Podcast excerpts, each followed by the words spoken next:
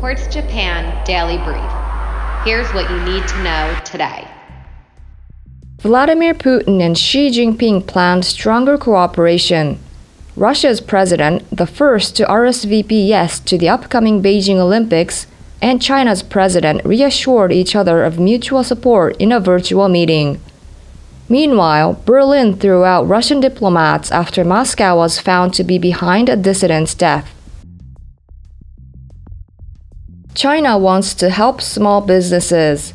New incentives announced Wednesday will empower small local banks to hand out more loans next year.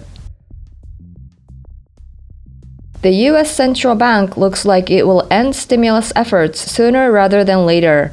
Federal Reserve officials also said they'd hold rates steady for now, but most indicated they'd be up for raising them in 2022.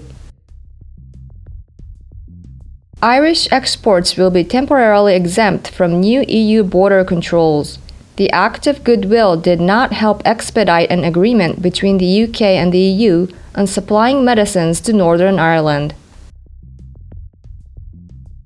Taiwan is restricting its tech companies from selling assets in China.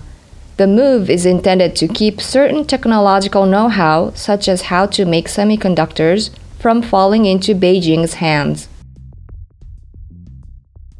The US's top doctor said existing COVID boosters all work against Omicron.